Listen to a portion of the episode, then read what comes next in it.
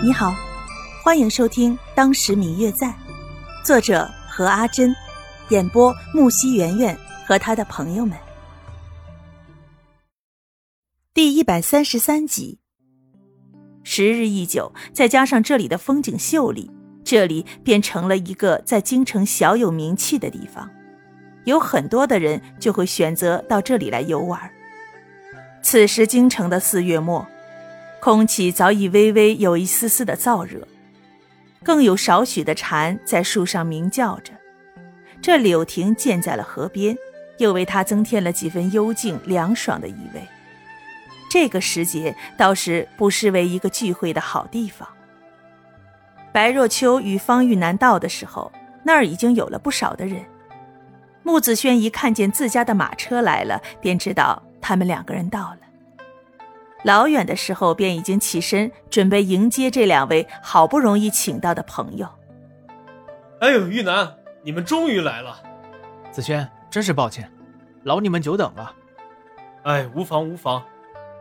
子轩一把扶起作揖的方玉楠，对着白若秋点点头。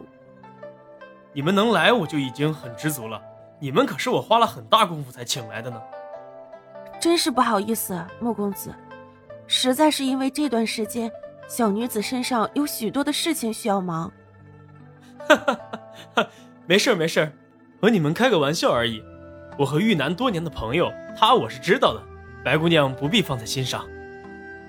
两个人在穆子轩的带领下到亭子里去，来的人看来方玉楠都认识，他和穆子轩一起说起，一个也不陌生。白若秋一向也是不惧生的。但是这种都是他们相熟的朋友相聚的情况下，不免心里有些认生。走在后面，方玉楠看了他一眼。没事儿，待会儿我就在你旁边，有事叫我。不知怎么的，看见方玉楠对自己说这些话，白若秋的心里不禁想起了谢轩，淡淡的，却总觉得莫名的温暖。这世界上好像很多话都不能对别人说，但是却可以对谢轩说。有很多的心事，似乎别人都不懂，但是谢轩却能看懂。但是，现在想这些，又有什么用呢？他不是也拒绝了自己吗？白若秋想起当初在月老庙的事情，不禁黯然。玉楠，你可是来晚了。方玉楠才刚刚露面，就有人开始热切地向他打着招呼，也拉回了白若秋的思绪。他看向那群人，大约有五六个人吧，看样子他们之间都很熟悉，也有一两个女眷在一旁，看见他表示友好的颔首。这些人之中，就有白若秋之前去拜访过的冯渊冯公子。看起来今天的精神比起那天晚上倒是好了不少。